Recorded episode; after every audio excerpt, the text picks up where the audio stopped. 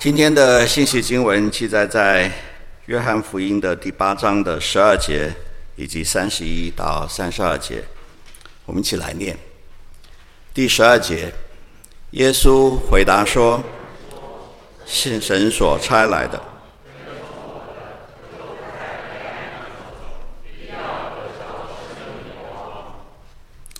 第三十一到第三十二节。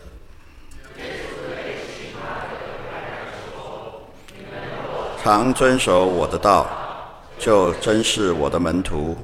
你们必晓得真理，真理必叫你们得以自由。今天为我们证道的是谢荣生牧师，他证道的题目是“生命光中的自由”。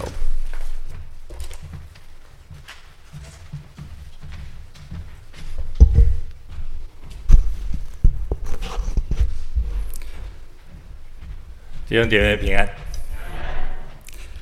在约翰福音里面，耶稣说了七次“我是”，显明他的身份。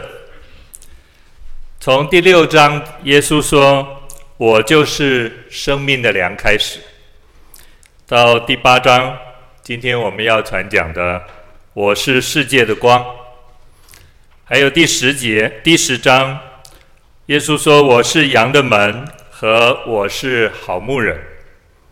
第十一章，耶稣说：“复活在我，生命也在我。”原文的意思是：“我是复活，我是生命。”第十四章，耶稣说：“我就是道路、真理、生命。”还有到第十五章，耶稣说：“我是真葡萄树。”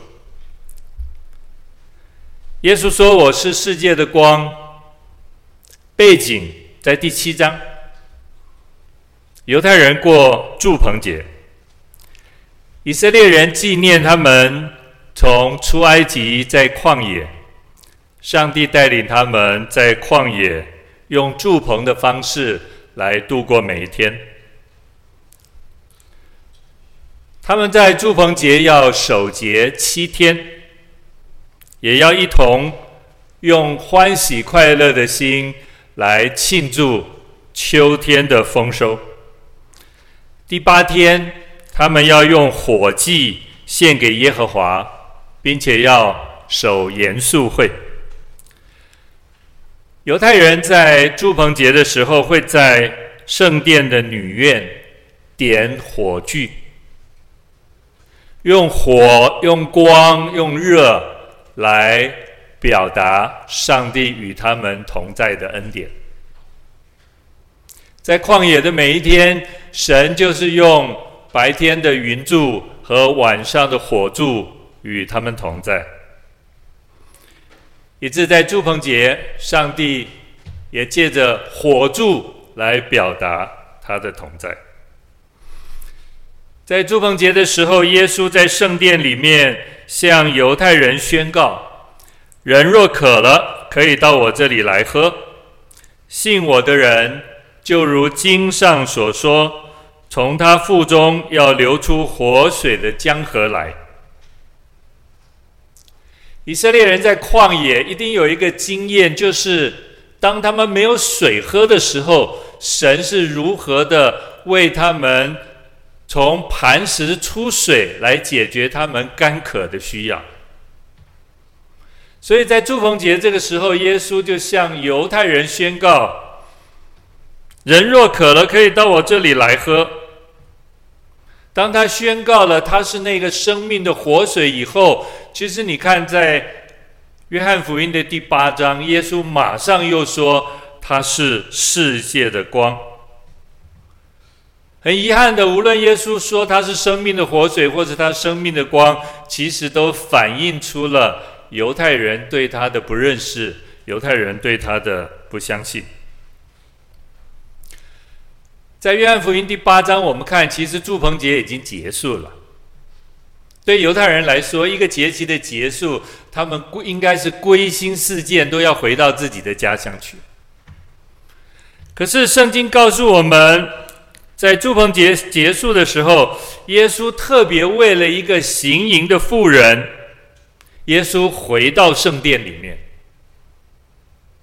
各位还记得约翰福音第四章的时候，耶稣定义要回加利利，圣经说他必须经过撒玛利亚。其实犹太人是不经过撒玛利亚。为了那一个叙加井边的妇人，那个妇人有五个丈夫，结果现在跟她一起的还不是她的丈夫，那只是她的姘头。耶稣为了那一个妇人，必须经过撒玛利亚。可是，在约翰福音第八章这里，圣经让我们看到，为了这个行淫的妇人，耶稣回到圣殿。照说，耶稣应该带着这些门徒要回到加利利去了。可是耶稣仍然回到圣殿，只为着这一个行淫被捉拿的妇人。文士和法利赛人带着这个行淫的妇人来问耶稣说：“夫子，这个妇人是正行淫之时被拿的，在摩西的律法上吩咐我们，把这个妇人要用石头打死。”你说我们该怎么样办他呢？看似文士和由这些法利赛人来征询耶稣的意见，不过圣经说得很清楚，其实文士和法利赛人带着一个试探耶稣的心来，而且也盼望透过耶稣的回答来抓住耶稣的把柄。各位会不会常常也有人问你问题？我们大概都很单纯的是，别人问我们什么问题，我们就尽量的去回应别人的问题。但是你有没有碰过有人问你问题，其实他是在试探你，他是在挑战你，他问你问题其实不怀好意。文士跟法利赛人带着这个行淫的妇人来问耶稣怎么样处置这个妇人。其实犹太人不知道怎么样处置这个妇人吗？按照摩西的律法，既然已经这么清楚了，为什么还要带着这个妇人来问耶稣呢？耶稣回答大家说：“你们中间谁是没有罪的，就可以先拿石头打他。”众人听到耶稣的话，从老到少。一个一个都出去，只剩下耶稣一个人。还有那个妇人站在当中，耶稣就对他说：“没有人定你的罪吗？”妇人回答耶稣说：“主啊，没有。”耶稣说：“我也不定你的罪，去吧，从此不要再犯罪了。”然后耶稣就转过身对众人说。我是世界的光，跟从我的就不在黑暗里走，必要得着生命的光。耶稣是在这样的一个情境底下，他向人诉说：“我是世界的光，跟从我的就不在黑暗里走。”在这个行淫的妇人被文士和法利赛人带到众人和耶稣的面前之后。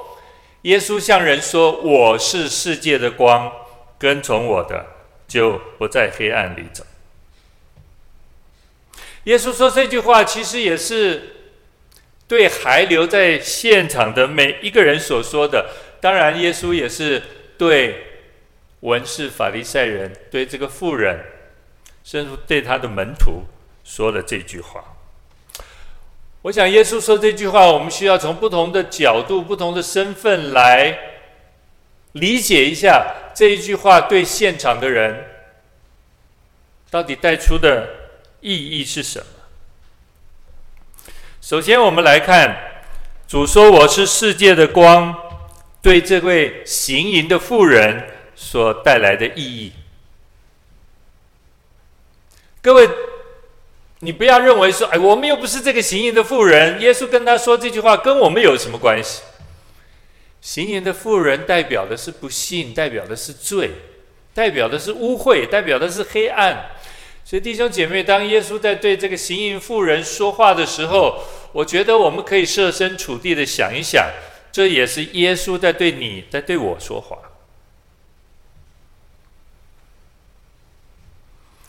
文士和法利赛人把这个妇人带到众人的面前，要揭发这个妇人所行的恶。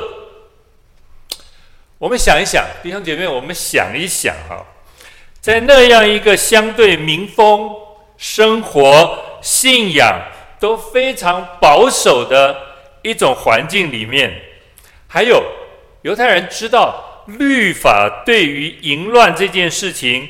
是多么严厉的一种惩戒，犹太人都知道，所以一个行淫的妇人被现场捉拿，又带到众人的面前，甚至是许多男人的面前。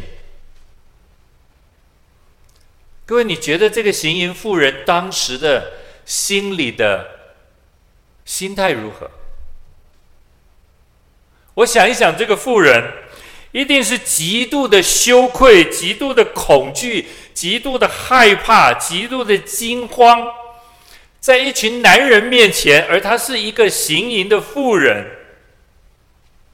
她是多么的畏缩，她害怕面对这一群人，她是一个多么无助的犯罪的妇人。无论从他所犯罪的内容和他的性别来说，在当时他都非常非常的无助。各位，你有一个无助的经过吗？经验吗？你有没有？对你来说，那是一个感觉非常无助的一个经验。弟兄姐妹，对于这个无助的妇人来说，你觉得他最需要的是什么？虽然他的行为是错的，得罪了上帝，但是我觉得他最需要的是有人能够理解他。他需要除去他的羞辱，他需要有人重新的接纳他，有人爱他。你觉得这个富人是活在那个被爱充满的环境里面吗？我想应该不是，应该不是。他在追求体贴肉体的一种满足，其实反映了他对爱的一种深度的缺乏。他需要有人除去他的羞辱，他需要重新被人接纳、被肯定，他需要重新的活在那个丰富的爱里面。弟兄姐妹，我们犯错有的时候都不愿意承认，对不对？我们都鼓励，我们也知道，当我们犯错的时候，我们要马上的在上帝的面前承认我们的错误，或者我们要在人的面前去承认我们的错误。但是经验告诉我们，当我们犯错的时候，其实我们是硬着颈项，常常硬着颈项。为什么我们犯错却有的时候就是硬着颈项，不愿意去承认呢？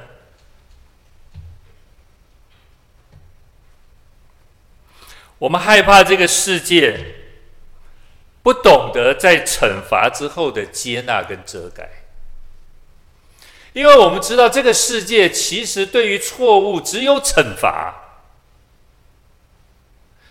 但是我们最需要的是，我们愿意去面对错误。可是当面对错误以后，我们需要被重新接纳，我们需要被爱。在你我的经验里面，我们是有这样的经验吗？还是其实我们看到的都是这个世界对错误的一种刑罚而已？缺乏接纳，缺乏包容，缺乏爱。我听过一个非常美好的见证，有一个传道人犯错了，就在主日崇拜的当时，主任牧师叫这个传道人到台上来，然后告诉所有教会的弟兄姐妹，他要暂停这个传道人的侍奉，因为这个传道人犯了一个非常严重的错误。他请弟兄姐妹不要问这个传道人犯了什么错误，他只请弟兄姐妹这一年当中，请大家为这个传道人祷告。请大家用爱、用接纳、用包容，再给这个传道人一个重新侍奉神、侍奉教会的机会。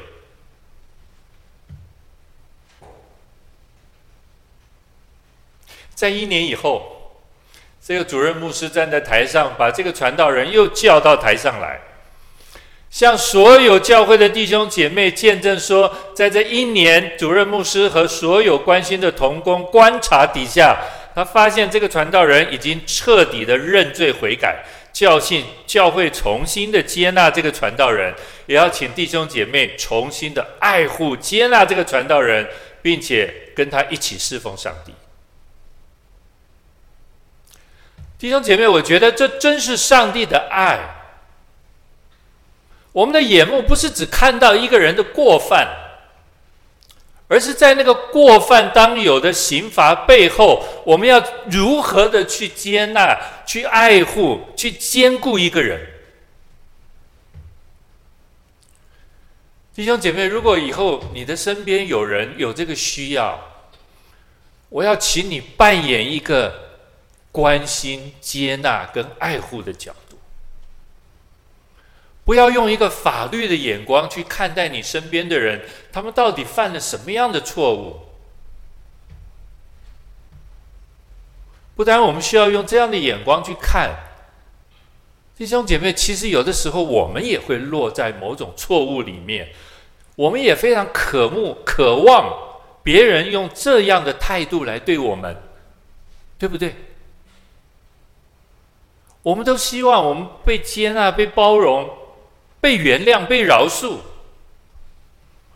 我不是说我们犯错不需要去面对当有的责备，甚或是处分、处罚，需要的。但是在这之后呢？我们到底展现了多少的接纳、爱跟包容呢？如果这个妇人只是面对他行淫当有的刑罚，其实我觉得对富人来说，某一个层面我们觉得是当得的，但是另外一个层面，我觉得太残忍了，太残酷了，因为没有人接纳他，没有人要再爱他，也可以说这就是一个世界所反映的现象。而今天在信徒当中，在弟兄姐妹当中，在教会当中，我们应该用什么样的态度？耶稣告诉我们，他是世界的光，跟从他的就不在黑暗里走。耶稣对这个妇人说，他是黑暗世界的光，他在呼召这个犯罪的妇人来认识他，来跟随他，来信靠他。弟兄姐妹，这是耶稣在对这一个行淫妇人所说的话，对他内心的一个呼召，对他心里面受伤的一种安慰。这个安慰，有的时候我们真的很难从人身上来获得。虽然我们期待我们身边的人能够用这样温暖的心来重新的安慰接纳我们。但是，我想最真实这样的安慰、接纳和爱，要从主耶稣基督来。可能没有人真正的能够明白、原谅或饶恕你，但是你一定要清楚，在你的认罪悔改所领受的处罚当中，耶稣告诉你他是世界的光，他要爱你，他重新的接纳你，他要坚固你，他要保抱你，他要用他十字架的爱。完完全全的充满你，这是耶稣对犯罪妇人所说的话。其实我们不愿意承认自己的过犯，我们害怕惩罚以后的拒绝跟疏离，我们害怕人跟我们的那种疏离的关系。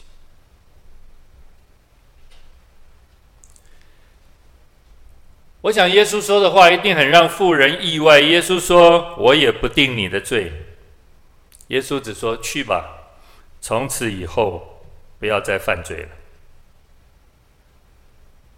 耶稣会为这个妇人的罪上十字架，耶稣要为这个妇人的罪死在十字架上。当然，耶稣也要为这个妇人从死里复活。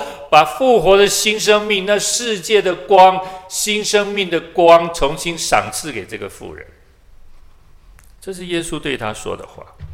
耶稣要饶恕他、赦免他，耶稣要释放他在那个罪的控告里面，因为耶稣是世界的光，耶稣照亮这个妇人，耶稣要释放这个妇人，使他完全在主里面可以重新得着自由，而不是因为他过去所犯的这个错误成为他一生的污点。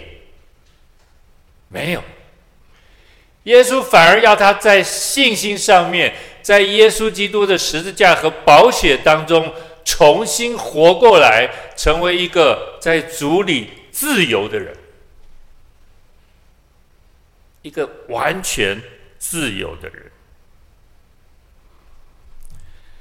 弟兄姐妹，这一个例子其实也是在兼顾我们，帮助我们不要活在不幸的罪恶和淫乱里面。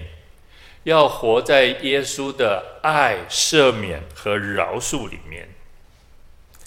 耶稣这一把生命的火炬，照进了这个妇人黑暗的内心，其实也是照在我们的里面。耶稣对妇人说：“我我也不定你的罪，从此以后不要再犯罪了。”我们就可以确切的明白，耶稣绝对不是纵容罪恶，耶稣也不包容罪恶，他清楚的告诫每一个罪人，蒙赦免以后不要再犯罪。约翰一书那里更清楚的提醒我们，凡神所生的就不犯罪，凡神所生的就不犯罪。从今以后，不要再犯罪了。这是耶稣对富人说的话，也是对你我说的话。耶稣对文士和法利赛人说什么话呢？耶稣说他是世界的光，而这光要如何的照到文士和法利赛人呢？这些宗教领袖把这个行淫的妇人带到耶稣的面前。问耶稣：“这个行淫的妇人，律法该怎么办她呢？”这些文士和法利赛人为什么要试探耶稣呢？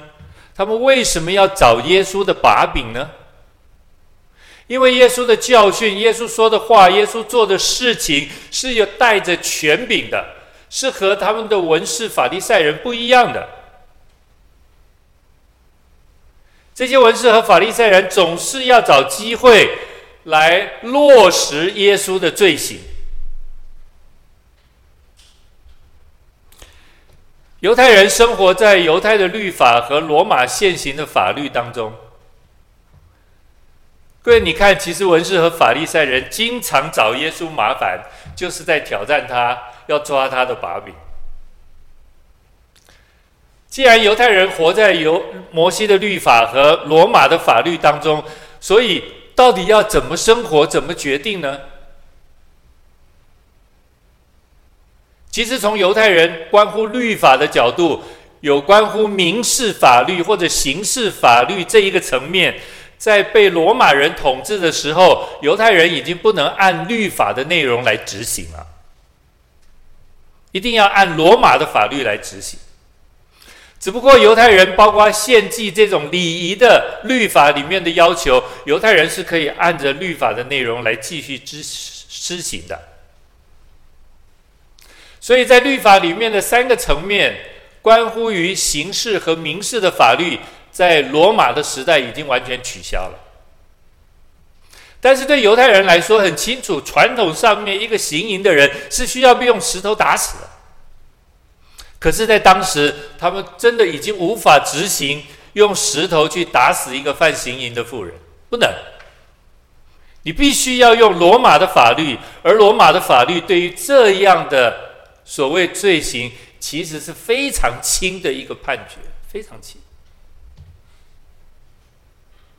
文士和法利赛人只是来挑战耶稣，想要抓住耶稣在犹太人当中所认知的。那样的把柄，犹太的宗教领袖是与神为敌的。我说强大的宗教权势，他们不信耶稣基督，他们不信耶稣是救主，是神的儿子，是生命的主，是至高的主。他们不相信，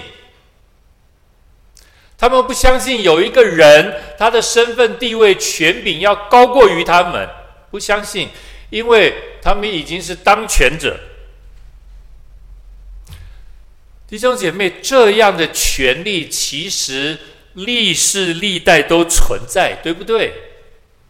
历世历代都存在这样的权力，越是独裁，越是专制，地位越高，知识水准越高，越有思想，越认为人能够人定胜天，认为人无所不能的人，越不能够接受耶稣基督是主，越不能接受。所以你觉得犹太的这些宗教领袖，他们怎么可能去接受耶稣是上帝的儿子，耶稣是主呢？不可能，他们绝对不会接受。耶稣不能高过人的权柄，耶稣不能高过任何人的意志，耶稣绝对不是那高过一切的那一位。对犹太的宗教领袖来说，他们就是这样认知的。所以，当你要高举耶稣超过任、超过一切、超过任何人、超过任何的权柄、权力、政治，那耶稣一定要被打压，教会一定要被打压，基督徒一定要被受迫害。因为在现实的社会世界里面，你不能高举耶稣超过任何事情，不可以。所以，当耶稣在面对文士和宗教领袖的时候，耶稣知不知道这些人包藏祸心，带着一个什么样子的心肠来到他的面前？耶稣太知道，耶稣太清楚了。耶稣借着这个行淫的妇人，告诉文士和法利赛人。他是世界的光，耶稣是世界的光。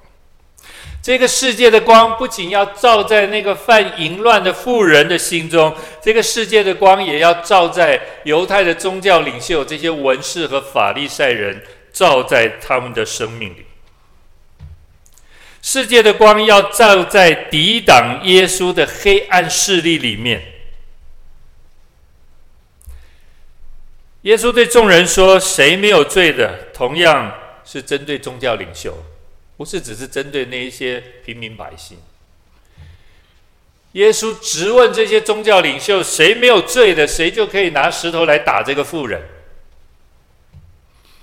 各位宗教领袖有罪吗？当然有，连大祭司都有罪。大祭司要进到圣所，还要为自己赎罪。”当耶稣说“谁没有罪的，谁就可以拿石头打这个妇人”，其实另一个说法就是：你们每一个人都有罪，你们有什么身份、权柄来审判这个妇人？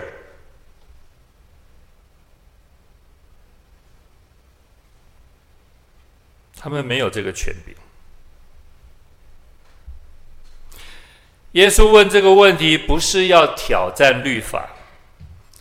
耶稣其实在挑战人心，包括文士和法利赛人的心肠。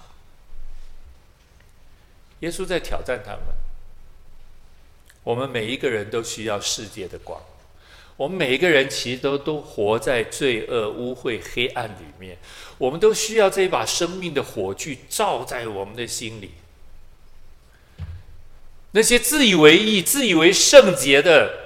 这些宗教领袖，包括现在教会的宗教领袖，包括我，世界的光都要照到我们的里面，让我们看到原来我们的本相如何。如果没有这世界的光，我们其实看不清楚自己的本相。我们需要看到自己本相如何。弟兄姐妹，我们传耶稣不是要告诉人，耶稣能够帮助你，可以做好人、行好事。基督教绝对不是要劝人为善，绝对不是。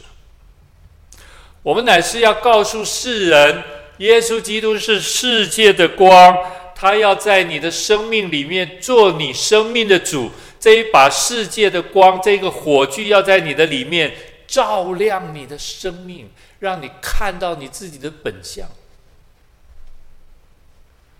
这是上帝的恩典，这是耶稣的作为。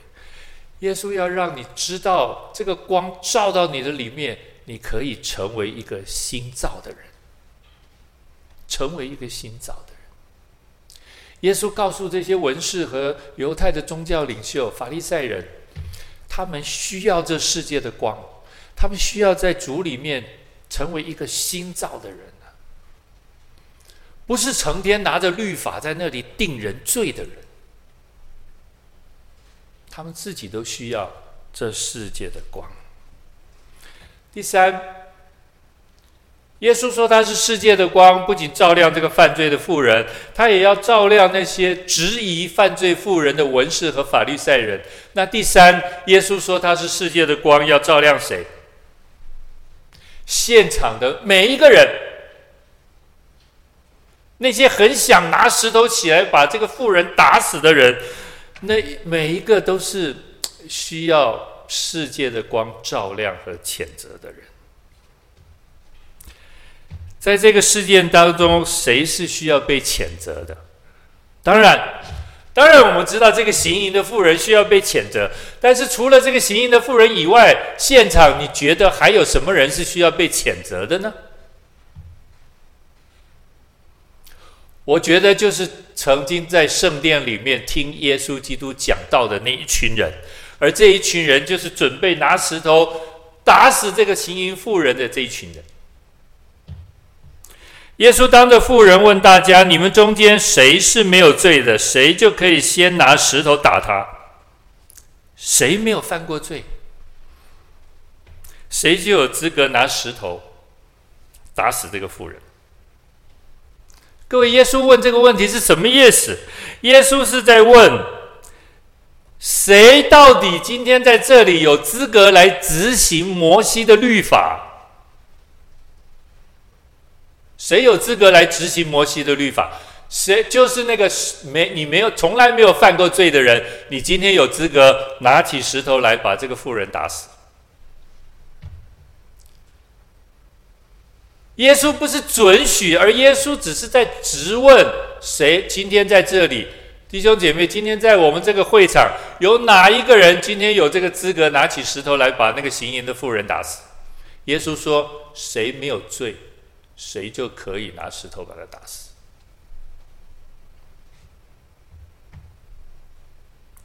没有一人。圣经说：“没有一人，连一个都没有。世人都犯了罪，亏缺了上帝的荣耀。”耶稣其实在告诉那一群需要被谴责的人：审判别人唯一的资格就是你自己无罪。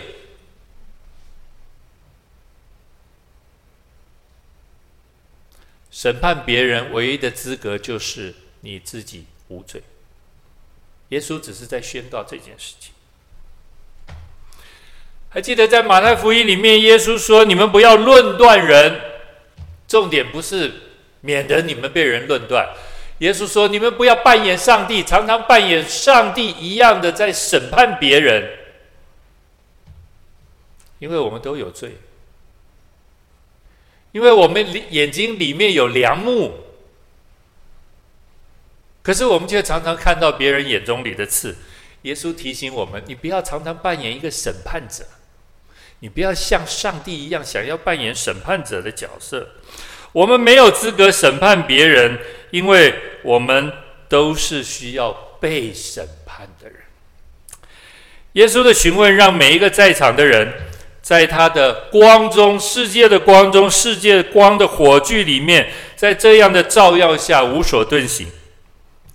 世界的光照进每一个人，其实让每一个人看到自己心里的污秽、肮脏、恶臭、黑暗。耶稣的光照在每一个在场的人，每一个人都可以想起，原来自己的罪恶是多么的多。每一个人都曾经期待别人的原谅和饶恕我们都做错过事情。我不知道你的父母亲是一个什么样的父母亲我的父亲是一个非常严厉的父亲从小我们就是被打骂教育长大的。然后我们都有我不要说我们了我了哈。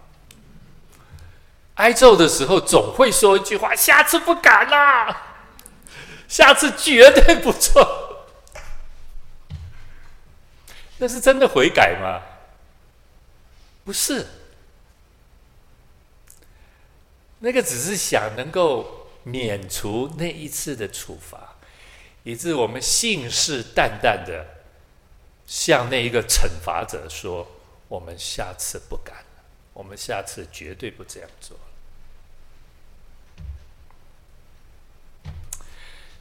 其实我们都期待被原谅、被饶恕、被接纳、被包容、被爱。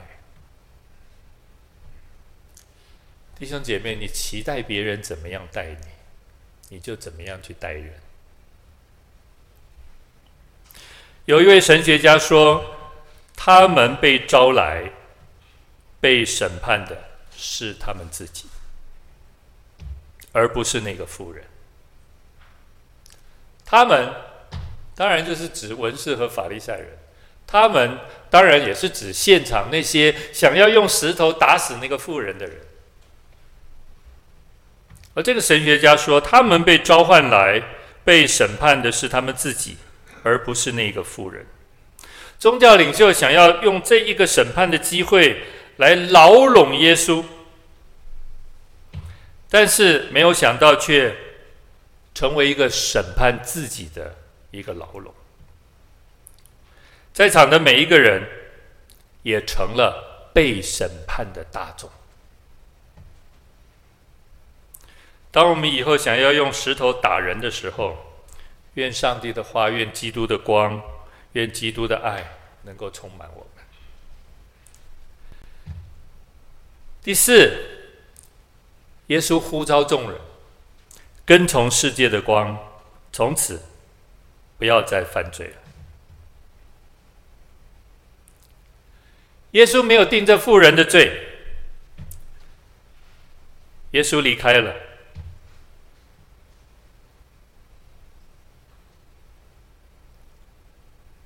原本想要定这妇人罪的，因为被耶稣定了罪，这些人也离开了。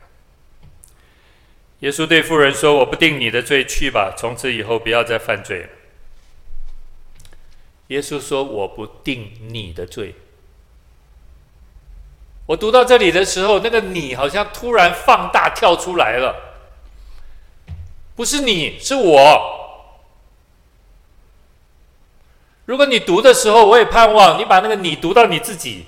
我不定你的罪，从此以后不要再犯罪。耶稣说：“我来不是要审判世界，乃是要拯救世界。”保罗也说：“如今那些在基督耶稣里的人就不定罪了。神爱世人，我们都清楚。约翰福音三章十六节，但是后面耶稣说他来不是为了定罪，不是为了审判，耶稣来乃是为了拯救。这世界的光来乃是为了拯救，他为了要赦免。”赦免的对象就是你，就是我，这是耶稣来最大的目的。耶稣来是要使你我的生命更丰富。啊，今天讲到丰富，唱到丰富，就会突然跳出来，因为今天丰富在台上唱歌。弟兄姐妹，上帝要赐给你我的是丰富。丰富，不要继续犯罪了，不要一直停留在罪恶和罪行当中。不要，弟兄姐妹，如果你现在还落在罪恶，执意不悔改，我盼望今天的信息能够扎你的心，不要再犯罪了。如果你现在还在执意犯罪当中，不要再犯罪，从那个罪恶里出来，向神、向人好好的认罪悔改，在基督里重新成为一个新造的人。耶稣对这个妇人不是责备，而是一种鼓励、一种关怀、一种坚固，不要再犯罪。耶稣说：“我是世界的光，跟从我的就不在黑暗里走，必要得着生命的光。”在整个这个妇人行淫被审判的过程里面，耶稣让所有的人知道，无论你是谁，无论你在现场扮演什么样的角色，无论你是谁，都你都需要世界的光，因为人不在光中，就必定迷失在黑暗里；人不在光中，就必定迷失在黑暗里。人若不愿意被神光照，就永远得不着生命的光。淫乱虽然是圣不圣洁的罪，但是这个罪是可以被饶恕的。不信，虽然你感受不到他的不圣洁，但是不信这个罪是不被饶恕的。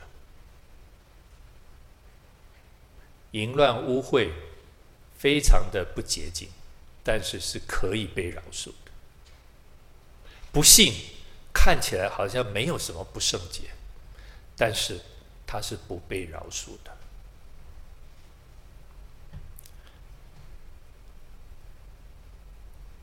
我请弟兄姐妹在座的每一位，赶快离开现在不当的处境，如果有，赶快离开不当的处境。耶稣基督是世界的光，我们只要凭信心跟随他，就不在黑暗里走，必要得着生命的光。因为耶稣说：“真理必叫我们得以自由。”我们一起祷告，感谢耶稣，这生命的光照到我们里面，这生命的光成为我们的火炬，让我们认清自己，也引导我们。走在光明的道路上，愿今天神的话成为我们生命的粮，激励我们，帮助我们，也赐给我们勇气，改变、认罪、悔改，回到生命的光中。我们感谢你，祷告奉耶稣基督的圣名，阿门。